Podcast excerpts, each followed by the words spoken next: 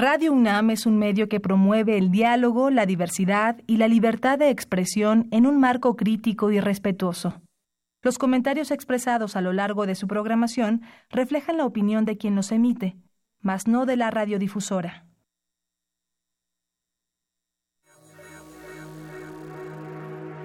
Radio UNAM y la Facultad de Ingeniería presentan Ingeniería en Marcha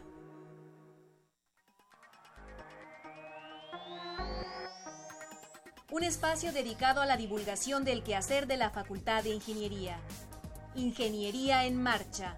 Le informamos sobre las innovaciones tecnológicas y de investigación. Orientamos en temas de autoconstrucción.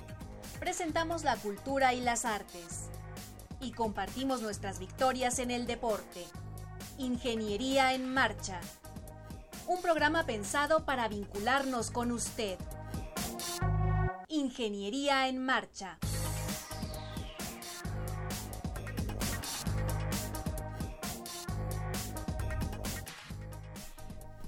Amigos, muy buenas tardes. Qué gusto saludarle en este martes 13 de febrero de 2018. Yo soy Ernesto Mendoza y con el gusto de siempre saludo en esta ocasión a Rodrigo Sepúlveda. Rodrigo, ¿cómo estás? Maestro, contentísimo de compartir micrófono con usted Invitamos a los escuchas que entren en comunicación con nosotros.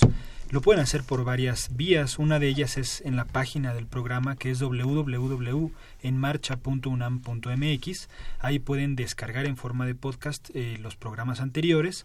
También nos pueden escuchar en la página de Radio UNAM en vivo. Eh, en la página eh, entren en comunicación con Sandra Corona en la página de Facebook. Ella está ya lista con sus pulgares prestos para atender sus comentarios y en el número telefónico que es el 55 36 89 89 lo atiende en esta ocasión Joel Carvajal Mejía, el ingeniero Joel del Departamento de Hidráulica. De Hidráulica, así es que tenemos el día de hoy, bueno, pues está con nosotros ya aquí en el estudio el ingeniero Guillermo Casar, que nos estará hablando de certificaciones y normas nacionales e internacionales de edificios sustentables y nos va a dar una probadita de lo que se está trabajando en gerencia de proyectos también. Eh, tendremos también eh, información relativa a la 39 Feria Internacional del Libro y, estaremos hablando de un tema que yo creo que a toda la ciudadanía nos interesa, la adecuada disposición de productos de la demolición de edificios. Usted se imagina la cantidad de material que pues, está saliendo de demolición de edificios que están programados para pues eh, tirarlos entonces, este, el ingeniero, el maestro Constantino Gutiérrez Palacios nos estará platicando de este tema. Así es que no se vaya, no se vaya, acompáñenos. Para conocer las novedades editoriales que se publican en nuestro país, no te puedes perder la Feria de los Libros. Escúchalo todos los lunes a las 14 horas por el 860 de AM.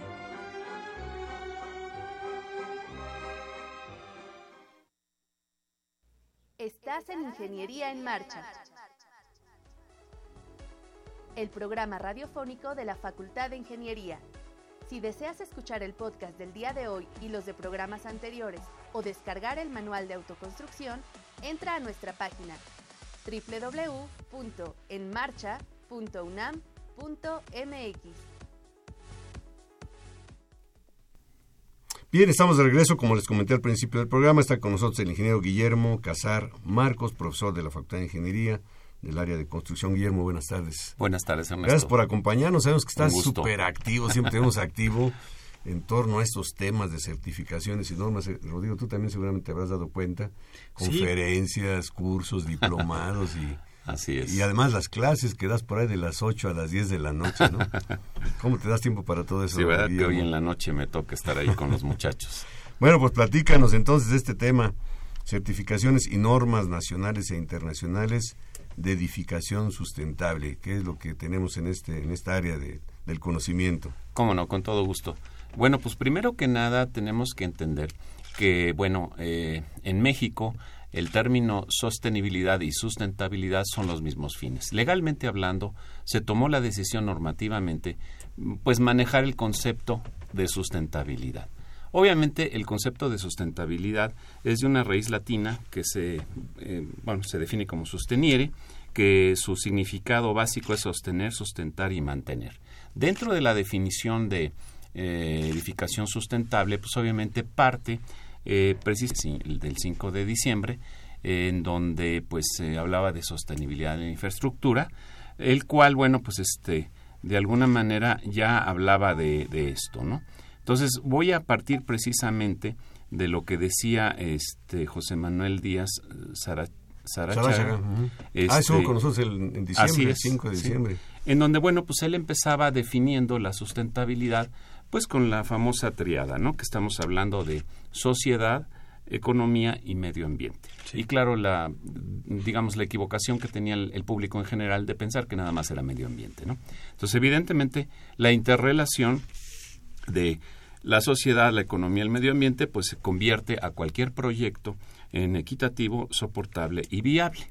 Pero claro, él mencionó también, eh, pues, la filosofía que manejó eh, Gro Burtland en, pues, este, su participación en nuestro futuro común en 1987, en donde, bueno, la ministra de Noruega, eh, Gro Burtland, la cual, bueno, pues este definió eh, pues esta filosofía evidentemente como la capacidad eh, de sustentabilidad es la capacidad máxima que puede mantener un sistema sin degradarse a largo plazo. Es decir, el desarrollo sustentable hace referencia eh, obviamente al desarrollo del sistema humano para satisfacer las necesidades de las generaciones actuales sin comprometer los recursos y oportunidades para el crecimiento y desarrollo de las futuras generaciones. Es decir, no acabarnos evidentemente pues los recursos eh, sobre todo naturales porque evidentemente pues son de las cosas que se ven, se, obviamente se, se palpan dentro de este del contexto internacional y sobre todo, bueno, pues el buscar eh, cómo, cómo mitigar esto, ¿no? Eh, obviamente, bueno, pues en el planeta siempre han ocurrido cambios climáticos, nada más que pues son cada 100 años y están ocurriendo cada 10 años. Entonces, evidentemente, esto, bueno, pues este ha modificado las condiciones, el equilibrio del planeta. Y ha alertado, ha alertado no solamente a los ingenieros, sino a la sociedad entera. Lo que estamos viviendo y vemos en muchos países, pues es producto indiscutiblemente de ese cambio climático. Entonces tenemos que hacer un alto y decir qué es lo que estamos haciendo mal y, cambiar este pues no solamente la actitud sino también la normatividad y las leyes para que no nos acabemos el planeta. Así es. Sí, así es. De hecho, es un esfuerzo de diferentes áreas, no solo la ingeniería, eh, que trate de resolver, de atacar, de mitigar y nos concierne pues a todos, ¿no? Los edificios, digamos, un antes y un después. Un, edificio que, bueno... Es edificación. Más una edificación. Una edificación, eh, ¿qué, daños, entre, entre comillas, eh, ocasiona? Y que, bueno, ya dijiste tú, se está regulando al respecto, para que ya no se ocasione eso. ¿Y cuál es el cambio antes y después? Mira, todo esto partió del Premio Nobel de Química, Mario Molina, en donde pues él gana el premio señalando los 300 gases de efecto invernadero, del cual hay un top 6, el cual, bueno, genera precisamente esas respuestas, obviamente, a, esta problemática de planeta. Y dijo claramente, una de las industrias que más afecta de forma directa o indirecta es la industria de la construcción, en donde, bueno, países como Australia, como Canadá y el Reino Unido se juntaron para crear por el, primer, eh, digamos, cuestionario dirigido a la industria de la construcción para precisamente este, mitigar esto, ¿no? Esto basado en la certificación del Reino Unido, que fue la primera que hubo en el mundo en el año 90, la echaron a andar, ¿no? Y bueno, pues básicamente la certificación BRIM o BRAM, como, como se pronuncia este, dependiendo del inglés correspondiente, eh, pues tenemos eh, digamos, tópicos a calificar dentro de una edificación, eh, la cual, bueno, pues este, inclusive puede ser edificación e infraestructura, como se señalaba en el programa del 5 de diciembre, en donde lo primero a, calificar es bioclimática, no hacer hornos ni congeladores, sino hacer edificaciones bien construidas, como lo hacían, por ejemplo, los mayas, que tú vas a las zonas arqueológicas, te paras afuera son 50 grados, te paras adentro de la edificación son 35 grados. Guillermo, perdón, eso tiene que ver principalmente con la orientación de la edificación. Así es. Las corrientes de aire, la orientación, etcétera, ¿no? todo lo que implica la bioclimática, ¿no? Eh, ese es como que el, primer paso a, este, a calificar, ¿no? Cuando tú entras a una edificación y, ves este, climática, tapa de soles, parte de luces, etcétera, ¿no? El ejemplo es cuando tú vas, por ejemplo, a, al mar y te pones una gorra, pues sientes confort, ¿no? Te la quitas, pues sientes calor. Al edificio le pones una gorra. Así es, ¿no? Eh, la gente que trabaja en el campo, lo mismo, ¿no? Las protecciones, este, pues normalmente son sombreros con eh, ventilación inclusive, ¿no? Porque son tejidos, ¿no? Entonces eso es bioclimática real, ¿no? Eh, obviamente el, el, otro tema, bueno, los otros temas son agua, la gestión del agua. Como ustedes saben, pues este, el planeta, el 75% es agua y el 0.06% pues es lo que nos queda de agua potable. Agua potable. Y estamos diseñando pues este WCs y para todo con agua potable, ¿no? Entonces yo pido encarecidamente de que dejemos ya de diseñar con agua potable, ¿no? Que usemos, obviamente, agua tratada, este, agua de lluvia, etcétera, ¿no? Claro, la de beber, pues sí, ¿no? Tiene que ser potable, pero este, tenemos que ya acostumbrarnos. Es un poquito, pues, este, de que la población en general se acostumbre, ¿no? Por otro lado, eh, pues el, el, el tema de la energía, el ahorro de energía, la gestión de la energía, básicamente se ha dirigido a cuestiones de climatización, aires acondicionados, ventilación, que va ligado, obviamente, a el, este, cuestiones evidentemente de bioclimática, ¿no? Eh, es bajarle, obviamente, el, el, calor en el interior, ¿no? Esto es menos toneladas de refrigeración por una correcta diseño de fachadas. Bueno, ahí la, primera se liga con esta, ¿no? Exacto. Una correcta orientación nos, nos, obliga, una incorrecta orientación nos obliga a utilizar aire acondicionado o calefacción, dependiendo de la época del año estemos. Guillermo, este conjunto de normas y certificaciones, ¿están orientadas únicamente a la nueva edificación o pueden aplicarse en edificaciones existentes? Sí, así es. Eh, es nuevas eh, y grandes remodelaciones, edificaciones existentes e inclusive dirigidas a especialidades como puede ser hospitales, escuelas, este, en fin, otro tipo de edificaciones, incluyendo la vivienda, lo que es la domótica. ¿Qué normas se tienen al día de hoy? ¿Dónde las puede consultar el auditorio que esté interesado en ello? Eh, sin problema, métanse a la página de la Secretaría de Economía, en la Dirección General de Normas, y ahí pueden perfectamente, pues, este, eh, consultar la eh, obviamente hay 30 normas de los años 90 de la Comisión Nacional del Ahorro de Energía hechas por el eh, maestro Don de Buen y este y el doctor David Morillón sobre eficiencia energética en donde las más este, sonadas es la 8 y la 20 que es precisamente de envolventes dirigida a la bioclimática la 7 que es iluminación interior y exterior y bueno, otras tantas que, bueno, eh, últimamente eh, han escuchado, por ejemplo, Cambia tu viejo, ¿no? En relación a los refrigeradores. De ahí salió en los años 90. Estas normas son normas eh, obligatorias, son normas oficiales mexicanas. Y pasaron muchos años para que en el año 2013 nos juntáramos en el grupo de trabajo 60 personas para crear la norma 164 de edificación sustentable a través de la Secretaría del Medio Ambiente, eh, coordinada por eh, Marta Niño y Auribel Villa, la cual, bueno, pues es una norma completísima, ¿verdad? que aporta al mundo, por ejemplo, eh, pues suelo, ¿no? Que evidentemente, pues es una problemática que no se tiene vista, por ejemplo, en las otras certificaciones mundiales. Evidentemente, bueno, pues este tipo de, de calificación es pues no cambiar el uso, por ejemplo, eh, del suelo que se tiene, por ejemplo, en lugares en donde se siembra y se convierta, no sé, en un conjunto habitacional, ¿no? Que eso, bueno, pues evidentemente no debe de ser, ¿no? Y son de las cosas que, pues, tristemente ocurre, no nada más en México, en muchas partes del mundo. Sí. Y bueno, el siguiente aspecto que califica este, este tipo de certificaciones es materiales y recursos.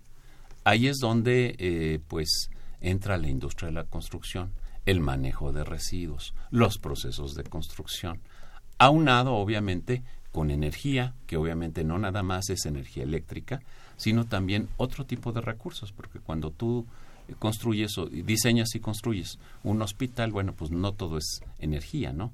Entonces, evidentemente, este, el tema de energía, hay un concepto adicional que es el comisionamiento, el cual, bueno, pues este, este proceso lo que hace es, de alguna forma, gestionar no nada más lo que se conoce como la puesta en marcha, sino desde la planeación, eh, pues definir junto con el propietario, los propietarios, qué quieren, ¿no? Y ya una vez definido, pues así especificarlo, así diseñarlo, así instalarlo y obviamente la puesta a punto, la calibración fina y la entrega al operador. Y muchos años después, pues cada año o cada cinco años, ir a verificar que esos equipos estén trabajando pues conforme al diseño, conforme a la especificación correctamente. Eh, estamos platicando con el ingeniero Guillermo Casar Marcos y ponemos a su disposición el teléfono 55 36 8989. Nos va a dar mucho gusto que nos llame eh, comentando acerca del tema o dudas que usted pueda tener sobre el mismo. Eh, en relación a la gerencia de proyectos, nos queda muy poquito tiempo. ¿Qué nos puedes comentar? Sabemos que ahorita está apenas iniciando, pero es un gran paso. Ha sido un caminar. involucrado en este tema. De hecho, eh, primero se hizo, bueno, en 2013 la 164, en 2014 la de Centro de Datos de Alto Desempeño, en 2015 la de comisionamiento, en 2017 la de modelaje BIM, que tiene otro nombre, eh, y bueno, ahorita estamos empezando eh, con el grupo de trabajo con este la norma API, que bueno, tampoco le llamamos gerencia de proyecto de forma directa. API. Sí, es este, obviamente eh, es otro nombre, ¿va? Para que evidentemente sea más dirigida, ¿no? Entonces, este, eh, esta norma eh, ahorita, pues, como está en proceso, pues no puedo. Claro, no, podemos Así es, adelantar, adelantar nada, pero sí podemos adelantar quién, en forma genérica o general, quiénes integran o más bien qué instituciones integran un grupo de trabajo en, en esta materia. Ok. Normalmente, bueno, pues este participa el gobierno, academia, eh, obviamente iniciativa privada, eh, marcas, eh, perdón. La parte civil, ¿no? La sociedad civil. La sociedad civil y este hasta fabricantes y instaladores, en fin, lo que aplique. están representados de alguna forma todos los gremios. ¿Qué tiempo lleva el generar una norma? En promedio, siete años y medio, pero nosotros hemos ido trabajando ya de forma continua y por ejemplo, la 164 nos llevó tres años, la de Centro de Datos de Alto Desempeño un año, la de eh, comisionamiento año y medio y la de modelaje BIM dos años. Entonces, hemos ido mitigando. reduciendo los tiempos. Esta ojalá que les lleve un año y medio, ¿no? sí. Claro. Digamos, si seguimos la tendencia, pues por la experiencia, porque ya el caminito ya se lo saben. Sí, lo más difícil es... El grupo de trabajo, pues también tiene una mecánica ya de trabajo, valga la redundancia. Lo más difícil es el aspecto legal y el aspecto fiscal, que siempre se tiene que cuadrar, ¿no? Entonces son de las cosas que muchas veces normativamente hablando nos cuesta un poco de trabajo, pero es de las cosas que, que se tienen. No hay que eh, dejar de ver que las certificaciones que son voluntarias, como es la británica BREAM, la americana LEED, este, la HQE francesa, DGNB alemana, eh, Green Star australiana y CASBI japonesa, pues de alguna manera son buenas referencias. Y bueno, eh, en el caso del aeropuerto de la Ciudad de México, pues contractualmente hablando se exige dentro del contrato que sea certificado con LEED y que lleve un proceso de comisionamiento. Aunque en cierta forma no es legal, se convierte en legal cuando se establece dentro de un contrato. Lo que a nivel país debemos de entender es que tenemos que manejar normas, reglamentos o estándares y leyes. Y lo que no tengamos a nivel normativo en un país, eh, nos tenemos que apoyar en las normas internacionales ISO, en donde, bueno, por dar un ejemplo, está la 59, que es de ingeniería civil, o, este, pues otras tantas como por ejemplo la de edificación sustentable, TC 205. En las dos yo participo. Entonces, cualquier persona puede participar tanto en la creación de las normas mexicanas, ya sean voluntarias o obligatorias, o sea, en MX y NOMS, eh, o en los comités espejo internacionales ISO, eh, en donde, bueno, pues, ¿cuál? Pues la que te interese, en el ramo que tú estés trabajando.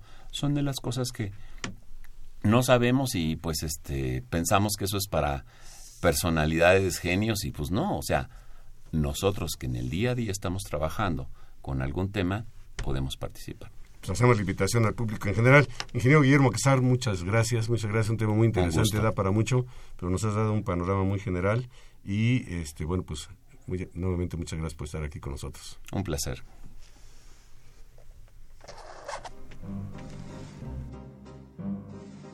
Para conocer las novedades editoriales que se publican en nuestro país, no te puedes perder la Feria de los Libros. Escúchalo todos los lunes a las 14 horas por el 860 de AM.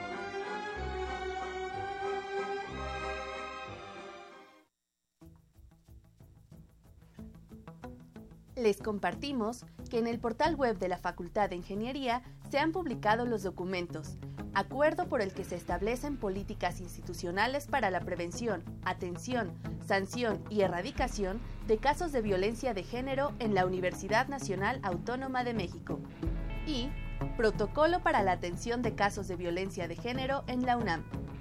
Están a su disposición a través del botón de acceso Igualdad de Género ubicado en la página de inicio del portal web de la FI www.ingeniería.unam.mx. Estás en Ingeniería en Marcha, el programa radiofónico de la Facultad de Ingeniería. Si deseas escuchar el podcast del día de hoy y los de programas anteriores o descargar el manual de autoconstrucción, entra a nuestra página www.enmarcha.unam.mx. Amigos, estamos de regreso con ustedes y ahora nos acompaña en la cabina el maestro en ingeniería Constantino Gutiérrez Palacios. Él es profesor de la Facultad de Ingeniería del área de Sanitaria y Ambiental y nos va a hablar de un tema que, bueno, nos concierne a muchos ingenieros y además es un, un problema, pues, por volumen bastante grande, ¿no? Y es disposición de productos de la demolición de edificios. Bienvenido, maestro. Muchas gracias, buenas tardes. Buenas tardes, Constantino. Pues adelante, ahorita se generó una gran cantidad de productos de demolición de edificios. Y, qué se está haciendo con ellos, platícanos.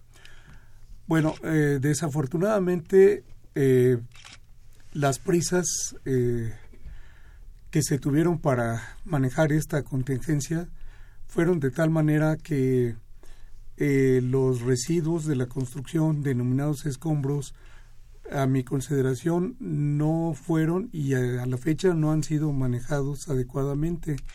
¿Por qué? Porque no se cuenta, a la fecha no se cuenta con un plan de manejo de residuos de la construcción en contingencias.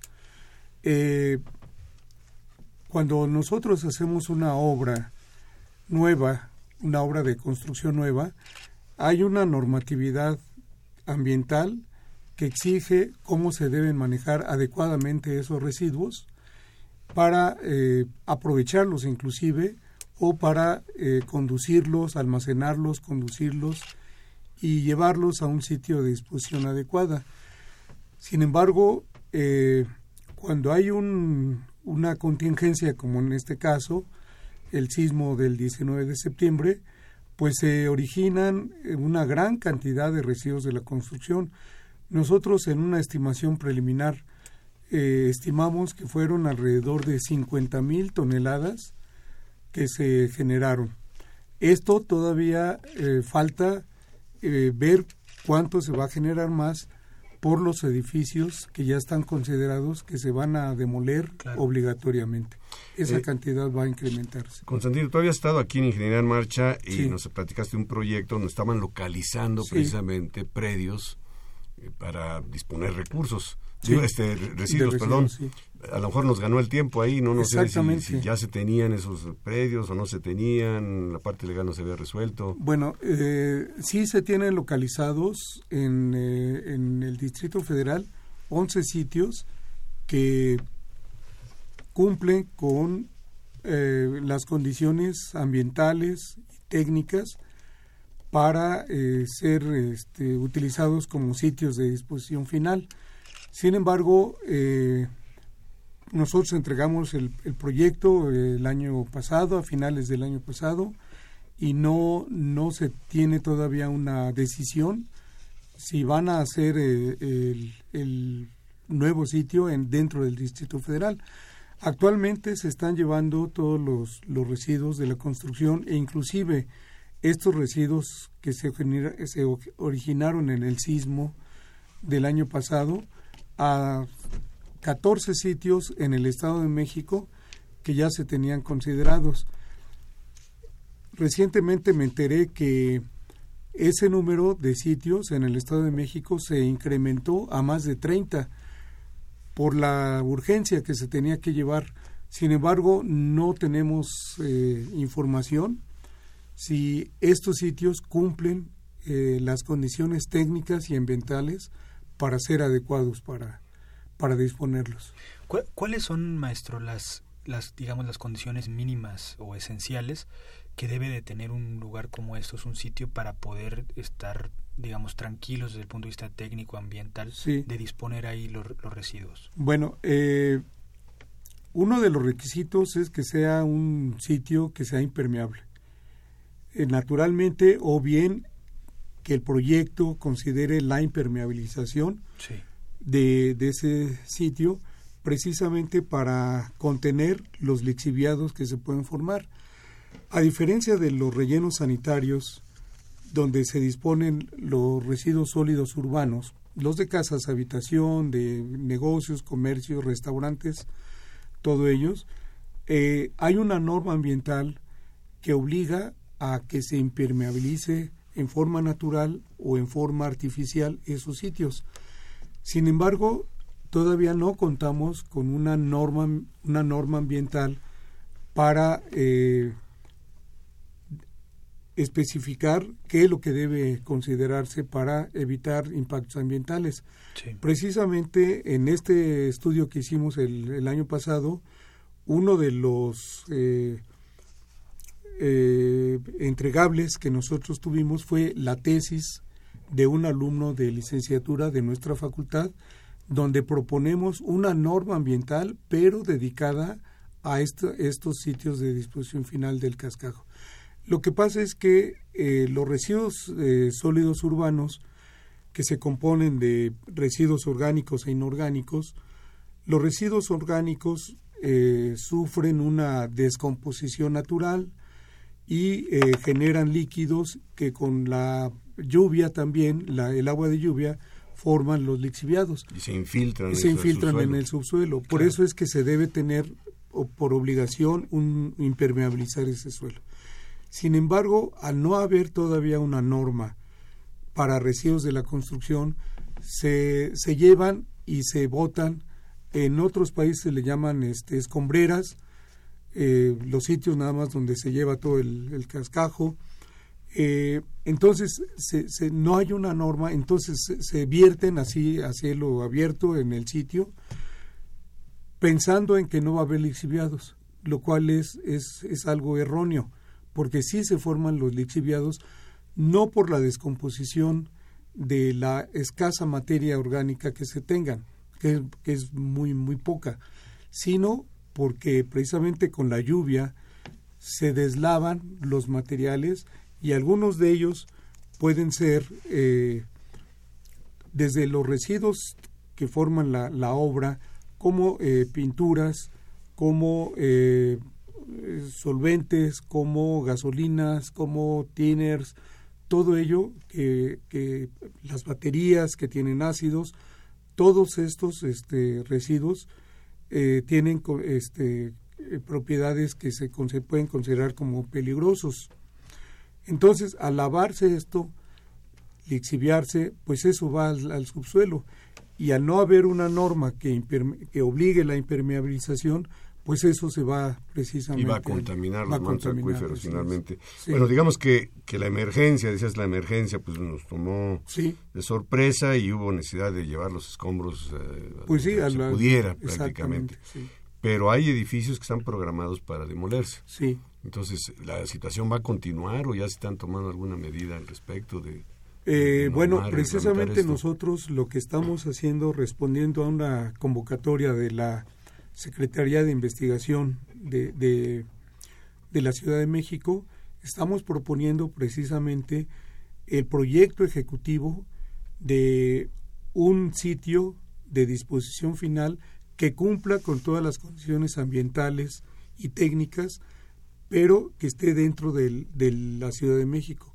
Puede ser uno de los 11 sitios que nosotros localizamos o bien un sitio que proponga la Ciudad de México, las autoridades, pero que nosotros lo, lo revisemos, lo estudiemos para ver si cumple o se, o se tenga que acondicionar para, para que cumpla.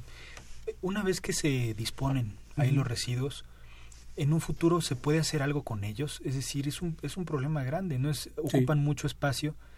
¿Qué sugeriría, qué se puede hacer con toda esta este volumen de residuos? Sí, bueno, lo que nosotros estamos proponiendo en este eh, nuevo estudio que estamos este, solicitando, si nos autorizan, es hacer no solo un sitio de disposición, como le llaman en nuestro país, repito, como una escombrera, escombrera. que nada más lleguen y se voten.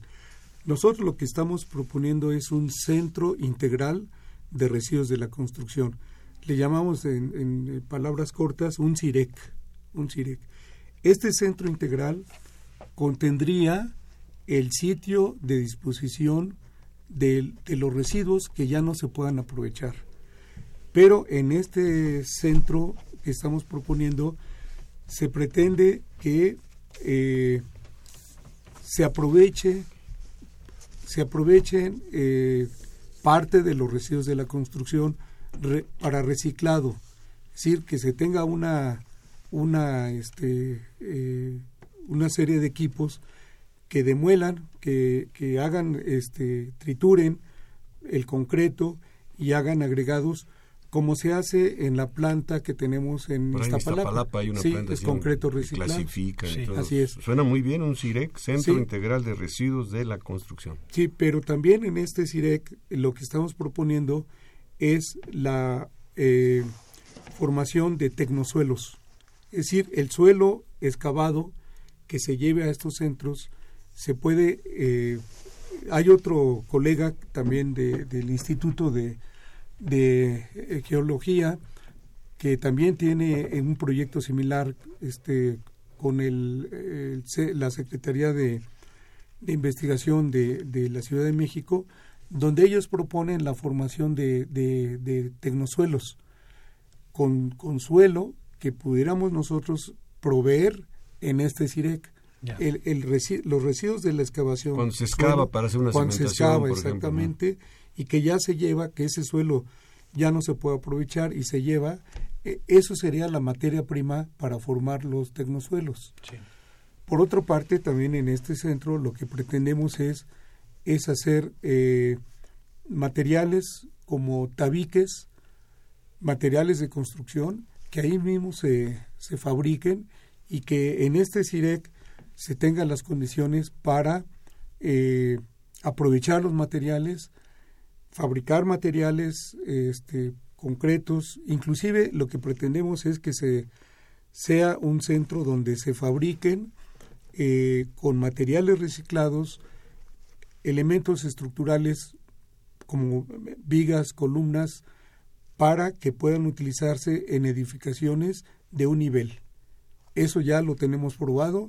Ahorita estamos terminando una tesis de maestría donde estamos eh, determinando que eh, los elementos constructivos para, una edifica para un nivel de una edificación tienen la resistencia necesaria. Entonces, en este CIREC lo que pretendemos es aprovechar completamente todos los materiales. Y tenemos pensado también proponer en el mismo centro un laboratorio de materiales.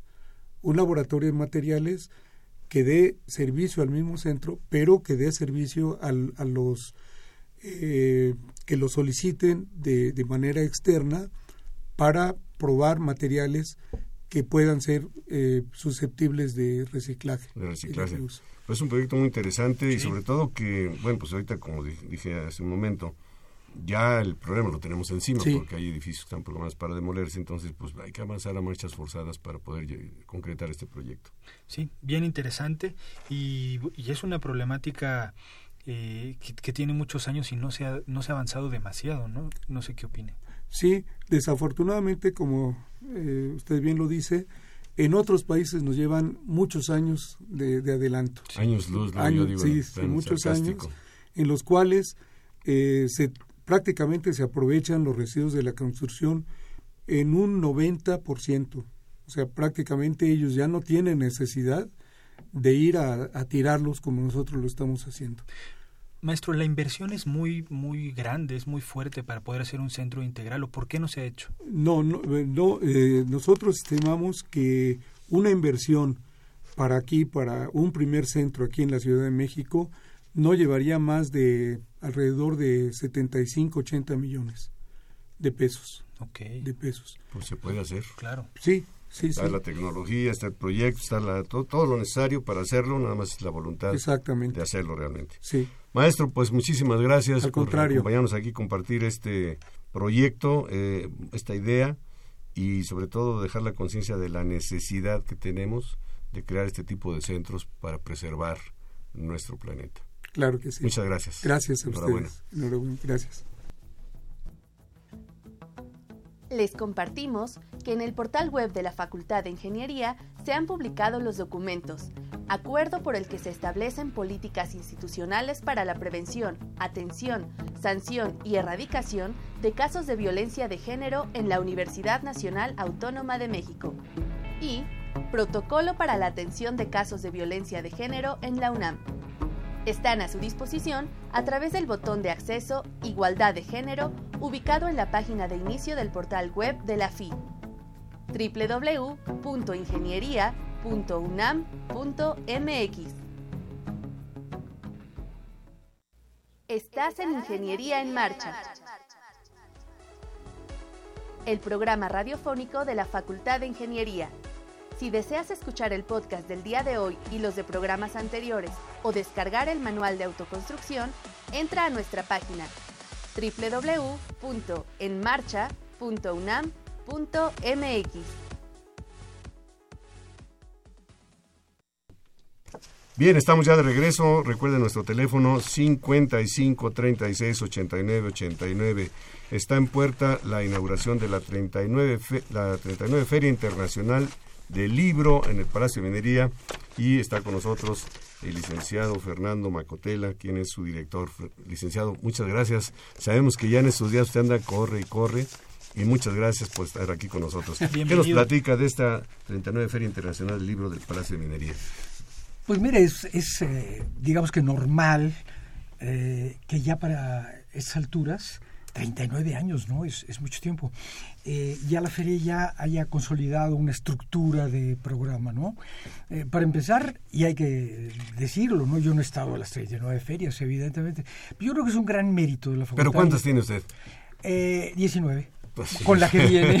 sí, nueve ya. Pero todavía no llego a la mitad. Una experiencia tremenda ya No, pero antes de mí ya había habido 20, ¿verdad? Pero de verdad, este, hay que considerar aquellas 20, ok, 19, pero no es una voluntad mía ni política ni administrativa, y cosa que digo política también, ¿no? Ni académica, el que la feria siga adelante. Es, es, es un mérito, yo digo, y es justo decirlo, de la facultad. No cualquier cosa en México llega a su 39 aniversario, claro. y menos hablando de cuestiones culturales, ¿verdad? Entonces yo pienso que hay que darle y además con la, con la, característica, eh, licenciado, de que cada año supera al anterior. Y, uno dice, no, pues esto ya no se puede superar. Y, no solamente hablo de cantidad, porque pues sí hay una limitación de espacio físico, sino la calidad y el número de eventos que tiene. ¿Qué, qué tenemos en, así, grosso modo, ¿Cuál es una radiografía de lo que vamos a esperar ver en esta eh, feria? Cuando le decía yo hace un momento que hemos consolidado ya la feria, de hecho, de verdad, a veces una institución camina independientemente de quien esté a cargo de ella, ¿no? Este, va, va exigiendo cosas y demás, ¿no? Eso dicen los escritores de sus, de sus novelas, ¿no? Que los personajes marcan su rumbo y aunque el escritor lo quiera matar no puede o viceversa. y eh, entonces ya se han estructurado dos grandes pilares de la de la programación de la feria. Por un lado son las efemérides y conmemoramos muchas efemérides de eh, aniversarios de fallecimiento de autores, de nacimiento, sobre todo preferimos recordar las cosas más positivas, ¿verdad? De publicaciones de grandes libros, hablo del Quijote y cosas por el estilo, o de grandes obras eh, mexicanas, ¿no? Como fue La región más transparente, Pedro Páramo, etcétera. Y por otro lado, hace 11 años empezamos pues eh, un poco por ensayo, no había ningún plan a futuro con eh, ciclos de conferencias de divulgación. Pero no empezamos con cuestiones de literatura. Había ya muchas conferencias de difusión de literatura las estrellas naturales, vamos a decir, de una feria de libro, son los eh, escritores, los literatos, ¿verdad? Por razón natural, ¿no? Porque si ustedes son ingenieros y yo soy abogado, eh, seguramente no leemos las mismas cosas de nuestra especialidad, pero en la literatura sí nos podemos unir, ¿no? Y entonces lo mismo un veterinario zootécnico y un médico y un, eh, en fin, quien sea, va a leer literatura. Pero empezamos a hacer estos ciclos justamente para diversificar, porque si es una feria de la UNAM y la UNAM publica mil títulos al año, ¿verdad? Hay que pensar que no son mil títulos de literatura. De hecho, son análisis literarios más que literatura propiamente dicha. Eso les queda más a las editoriales. Pero eh, ¿Cuántos libros? Hay una tercera parte mínimo de los libros que edita la UNAM, que son, vamos a decir, ¿verdad? Pero cubre muchas otras cosas de ciencia y tecnología. Entonces, hace 11 años empezamos con un ciclo de conferencias de divulgación científica y lo recuerdo casi como si fuera ayer, que fue sobre el genoma humano. Nunca nos imaginamos que iba a tener tal impacto. Eh, dos terceras partes de la gente que quería entrar no pudo entrar a los salones y pues decidimos seguir adelante. Y ahora tenemos el onceavo ciclo este, de, divulgación eh, científica que este año se llama Mendel y la genética visitan el palacio. Siempre ponemos lo del palacio porque yo creo que es un plus que tenemos en esa feria hacerla en un lugar tan, tan, tan bonito, ¿no? Que es el hogar de los ingenieros. Y ya es una tradición saber que ahí está la eh, eh, feria. Exactamente, exactamente, es casi un clásico, ¿no? Es algo del centro histórico. Por ejemplo, la delegación este eh, pues nos da todas las facilidades posibles. Alguna vez que por ahí un delegado medio dudó, dijimos, bueno, pues no, sin eso no podemos, nos vamos a la ciudad universitaria. Uf, inmediatamente saltó la, delegación y dijeron, no, no, ustedes no se van de aquí porque es un gran atractivo del, del centro histórico. Ya después se hicieron estudios y todo. Tres preguntas muy concretas. ¿En qué periodo va a estar abierta la feria? Es importante, no lo hemos dicho. Por supuesto. ¿Qué eh, cuadro ilustra ahora el, la 39 feria y quién es el estado invitado? Bueno, el cuadro que ilustra es un eh, fragmento de un friso que está en la Facultad de Ingeniería, en lo que se llama el despacho, del director, de Tiburcio de la Barquera, que es un eh, pintor al que el propio arquitecto del palacio, o sea, Manuel Tolsá, invitó a que este, pintara este, cosas. Eh, a lo mejor estoy diciendo una mentira involuntariamente, a lo mejor esto ya fue una, una petición posterior a fines del siglo XIX, eh, en ese momento confieso no me acuerdo, eh, porque las pinturas no tienen ya el estilo de fines del siglo XVIII cuando se construyó el palacio, sino parecen ya así como muy románticas, vamos a decir muy porfirianas para hablar de nuestros eh, tiempos. y representa los cinco sentidos, la vista está representada por este niño que está leyendo. Desde hace ya muchos años en la feria optamos por ilustraciones, usted lo recuerda muy bien, ingeniero, eso me complace, que siempre hay cuadros en, los, eh, en las obras que elegimos para eh, que sean la imagen de la feria y de autores mexicanos y cuadros que estén en México. Yo sé que hay muchos este, cuadros y todo con libros en todos los museos del mundo, pero eso ya tienen quienes los difundan y además cuesta mucho dinero y este a nosotros no nos cobran aquí, ¿no? Eh, eso por un lado, el estado, invitado es Campeche. Eh, nosotros seguimos nos va a, traer Campeche? a todos los estados. Pues Campeche nos va a traer casi 70 actividades y aquí eh, cabe decir que a toda la gente interesada en la literatura eh, piensen en que el, producto cultural mexicano tiene pésima distribución. Los libros, los discos, el cine mexicano, etcétera. Entonces, vayan, porque libros que nunca van a volver a ver van a estar ahí traídos por Campeche. Eh, ya hay un público hecho a visitar el stand del Estado invitado y no ha habido un solo Estado que se queje de malas ventas, sino al contrario, ¿verdad? Eh, una vez eh, uno de los estados, hace 5 o 6 años, eh, el, encargado del stand fue a verme y me dijo, ayer domingo vendimos más que todo el año pasado en el estado. ¿Verdad? O sea que hay mucho interés, pues porque no, no se encuentran esos libros y hay cosas extraordinarias. Por fortuna ahora en todos los estados del país, casi diría yo en todas las ciudades, una cierta dimensión, puede no haber librerías, pero hay editoriales, ¿verdad? Sí, claro. Entonces eso es importante. Y ¿Cuál era su, la, la, primera ¿En qué periodo va a estar? ¿Cuándo nos damos la vuelta por allá? Sí, eh, sí, la feria se inaugura el jueves 22 de febrero y se clausura la noche del lunes 5 de marzo. Recuerden ustedes que entre semana el costo del boleto es de 15 pesos, los fines de semana, sábado y domingo, es de 20 pesos. ¿verdad? Y hay dos estaciones de metro a tiro de piedra. Allende y Bellas Artes, pero si llegan a la, a la estación Hidalgo, pues tienen el gusto, sobre todo si es sábado o domingo, aunque no sea, de atravesar la Alameda, que fue restaurada y todo y que está muy bonita, ¿no? Entre semana el horario es de 9 de la mañana, perdón, de 11 de la mañana a 9 de la noche y los fines de semana de 10 de la mañana a 9 de la noche. Va a haber 113 actividades culturales diarias. ¿verdad? O sea, va a, haber, ser un total de 1.360 actividades culturales puedo decir, y, no, y que no competimos con nadie, ni queremos ser más, como bien lo dijo el ingeniero, por la cantidad, etcétera, ¿no? Pero se nos ha ido imponiendo la realidad. Esta feria es de la UNAM, tenemos al alcance de la mano y ellos están muy bien dispuestos siempre, grandes investigadores de humanidades, de ciencia, de tecnología, etcétera, ¿no? Entonces, eh, la feria cuenta con uno de los programas de actividades culturales más grandes de todas las ferias del mundo. No somos la feria más grande del mundo, tal vez ni siquiera del país, pero somos una de las más importantes en todos lados, ¿verdad? Y desde luego somos la feria más antigua en el país, ¿no? Vamos por el 39 aniversario, y desde ahora estamos pensando en el año que entra, que serán cuatro décadas y mm, no es difícil imaginar que realmente se requiere un esfuerzo eso, ¿no? Se van a dar, como siempre, se van a entregar en el marco de la feria eh, premios, los premios UNAM siglo XXI, que ya tienen mucha tradición, que están dotados de premios muy, vamos, de cantidades muy sustanciosas, ¿verdad? 20 mil dólares para narrativa, 20 mil dólares para ensayo. Y por cuarto año consecutivo, el programa de la UNESCO, eh, Memoria del Mundo, va a entregar ahí sus reconocimientos. Eh, Memoria del Mundo entrega reconocimientos eh, universales, eh, regionales y nacionales. Y el, programa La Sección de México entrega de los, de los tres, ¿no? Y eso es pues una gran distinción para nosotros que la UNESCO haya escogido nuestra feria para entregarlos ahí. Va a haber 858 presentaciones de libros dentro de las 1.360 actividades.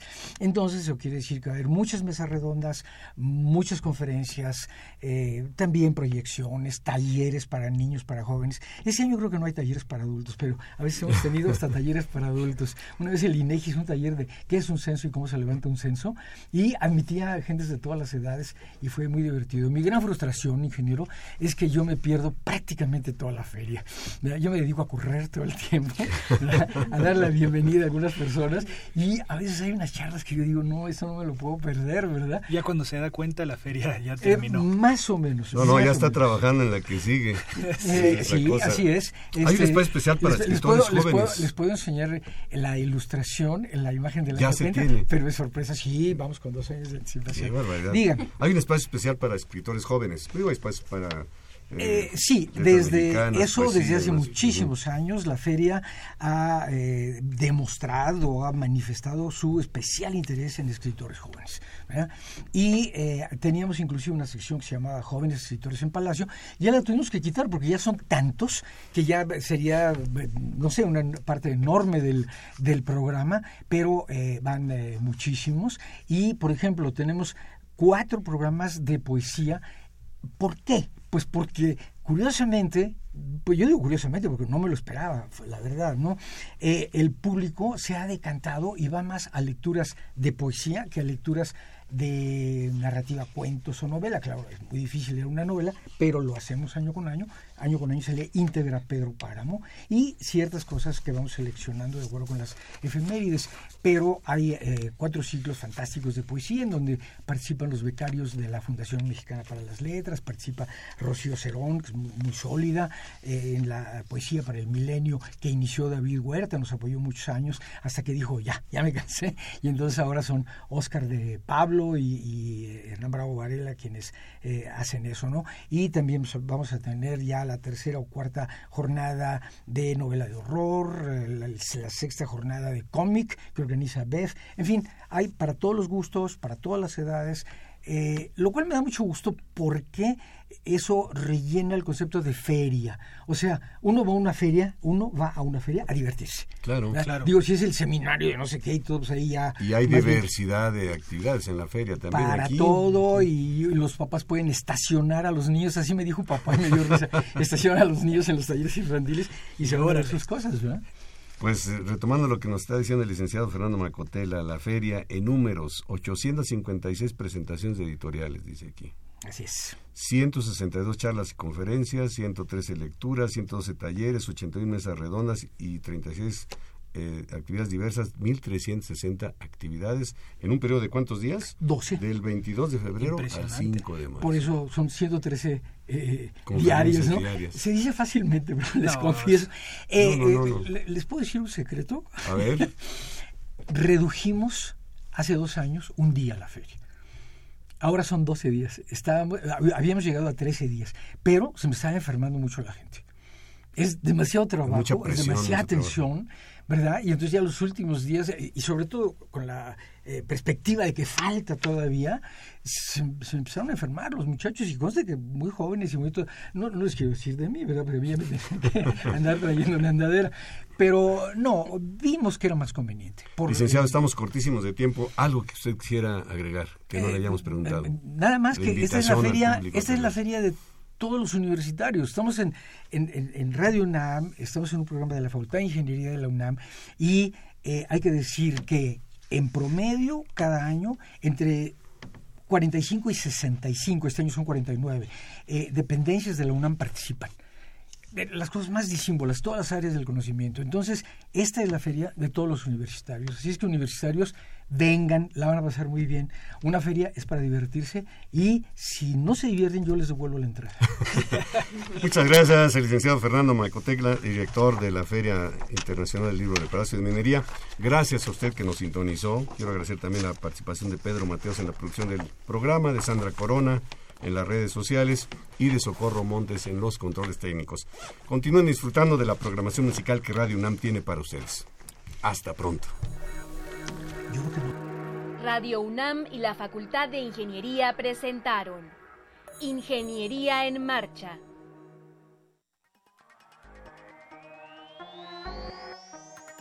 Un espacio dedicado a la divulgación del quehacer de la Facultad de Ingeniería. Ingeniería en Marcha. Le informamos sobre las innovaciones tecnológicas y de investigación. Orientamos en temas de autoconstrucción. Presentamos la cultura y las artes. Y compartimos nuestras victorias en el deporte.